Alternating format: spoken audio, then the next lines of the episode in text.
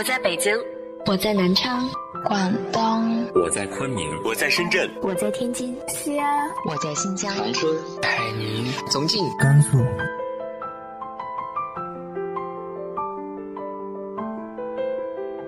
这里是 FM 幺八零八四，昨天的你的现在的未来，我是主播背着吉他的蝙蝠女侠。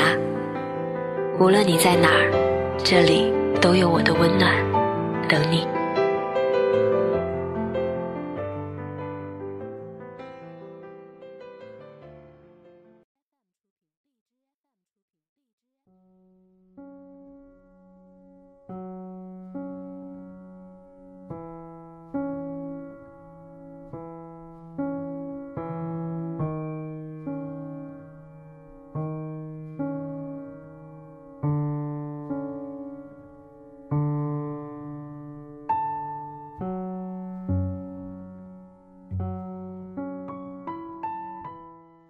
嗨，亲爱的你，晚上好。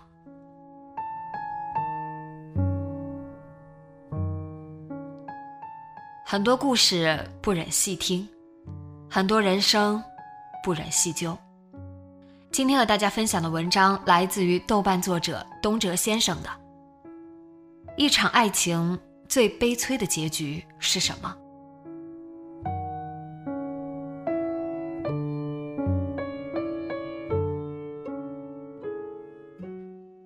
站在距地面十多米的楼层向下看去，所有的事物都是一目了然的：行走的上班族、卖小吃的摊贩、送孩子的老太太。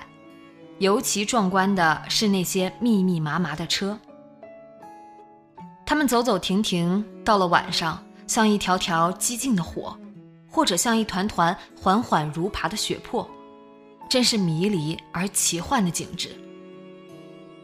无论多么拥挤，多么喧闹，我还是能一眼认准坐在丁字路口的那个老人。他木雕似的望着来往的过客，左边的行人会把他向右看的目光吸引过去，右边一阵急促的车笛声，马上又调转了他朝左的脸。他戴着一个过时的深蓝色的军帽，额上沟沟壑壑。似乎每一道都记录着一个故事，但是他面前的白色篮子是无人问津的，那种盛行于上个世纪的用白色边条编制的篮子，大小不一，一字排开，不过五六个罢了。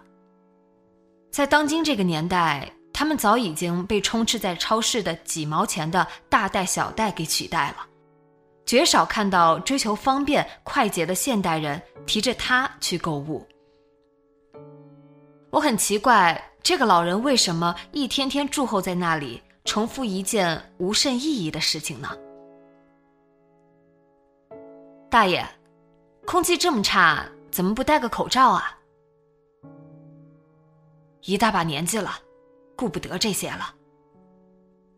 篮子是您编的？老伴儿编的，一天能卖几个呀？老人没有回答，也没有因为自己不合时宜的举动有稍稍的羞涩。他脸上恬淡自然，好像不愿意和人多交流，很快将脸扭向一边去了。麦兰老人旁边有时会有一个修车的老汉，他比老人年轻不少。却总是老头老头的叫着他的街友，但麦兰老人没有放在心上。在那个阳光明媚的下午，老人罕见的没有出摊，修车老汉很有兴致的解答了我的困惑。一个活人，还活在死人的世界里呢。修车老汉说着，点起了一颗烟。王清水，也就是麦兰老人，年轻的时候并不像他的名字一样清白，他喜欢用拳头摆平各种事，由此在当地留下一个不好的名声，得罪了不少人。有一年乡里庙会，王清水在人流里遭遇了另一伙混混，仇人就在其中，双方的眼睛对上，互不服气，最终动起手来。对方人多，王清水吃了亏。他拿起水果摊上的刀子，在混乱的人群中挥舞，刀子摇摆不定。王清水急中失手，刺中了旁人。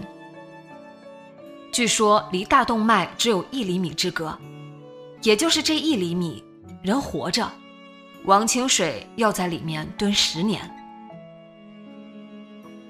他老伴儿靠编席卖席养家糊口，没日没夜的这么多年呀，邻居们总见他走路像风一样。哎，怎么过来的呀？想想都难。可是老婆子生生把孩子养育成人，两个学生，孩子们也争气，一个考上了北京的大学，另一个也乖巧的很。后来老头终于出来了，回家那天，他看见老伴儿那双手跟麻绳似的，眼睛陷进去，像一对核桃。成才的儿女站在他面前，爸呀爸的叫着。他一个高高大大的硬汉，手还握过刀子呢，心一下子就软了。在监狱里都没有流过眼泪，他一下子把持不住了。事后大家才知道，老头原本出来是要报复的，为了里面那十年，他的仇人还痛快的活着，刀子都磨好了，他打算把半条老命也豁出去。可是看到老七。俩孩子，什么恨呀仇呀，跟冰似的，一下子化没了。他只想着和老伴安安稳稳的度过后半生。没过一年，他们坐落在郊区的村庄被规划，村里的人有了钱，有了房，可是王清水的老伴却支撑不住了，早早白掉的头发慢慢脱落。原本消瘦的身体犹如皮包骨，王清水赎罪一般势立一旁。可是他打算是要用一生还的。天地无情，有一天，老伴走了，等回一个人，心愿了了。这都是命啊！老伴去世后的几年，老头又接了班，篮子还是原来的篮子，心情。已经不是一样的心情了，哎呀，他还是放不下呀。孩子不在身边，他一个活人活在死人的世界里呢。你说，就这，他能忘了吗？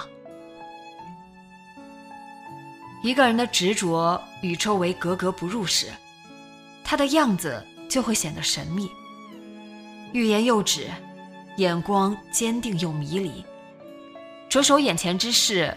心却不知在何处，在超越凡俗的地方，在人生凄凉幽暗的地方，我的心被一种看不见的东西揪住了。最凄凉的爱情是什么？是一个发不出声音的叹息，是时空在人心间挖的一个巨大的空洞。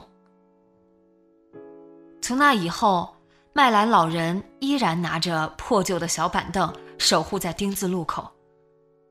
他有时痴痴地看着篮子，看看天空，有时嘴里嘟囔着什么。陌生的行人望他几眼，感到很奇怪，又匆匆地走了。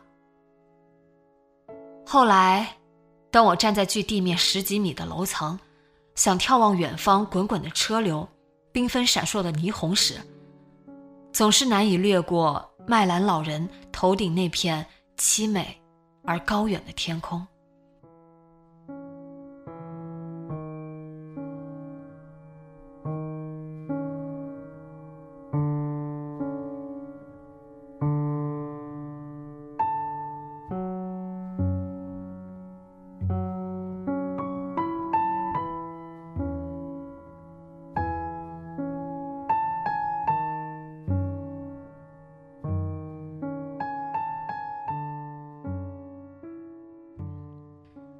你有没有留意过路边那些神秘而又凄凉的人呢？